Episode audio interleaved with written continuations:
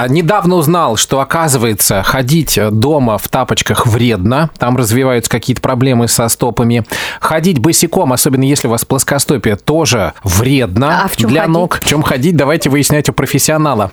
На связи с нами сейчас друг нашего радиосериала, врач-хирург, ортопед, травматолог Урал Мустаев. Урал, доброе утро. Доброе утро. Расскажите нам для начала, почему все-таки босиком ходить, особенно если плоскостопие, вредно?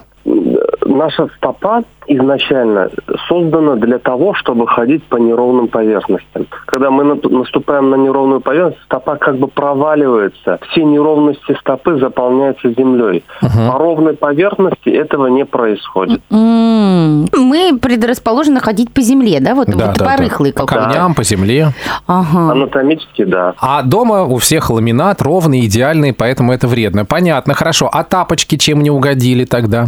Если правильно подобрать тапочки, то в принципе а, они достаточно полезны. А как правильно? По размеру правильно или что-то еще нужно учесть? по размеру, по скат сзади наперед скат 1 сантиметр. Допустим, каблучок сзади 2 сантиметра, спереди 1. И вот этот скат должен быть в 1 сантиметр. Тапочки на каблуках не подходят. Да, каблук дол- должен быть небольшой. И, естественно, это натуральные э, значит, э, материалы. А вот говорят, что если обувь э, домашняя заужена э, вот к носку туда, то это тоже очень вредно. Все-таки тогда нужно выбирать тапочки без носка, вот который открытый носочек, или закрытый тоже можно? Закрытый тоже можно, но обязательно он должен быть широкий, под размер нашей стопы. Поэтому, когда выбираем обувь, обязательно примеряем. Да Никаких вот этих турецких султанок.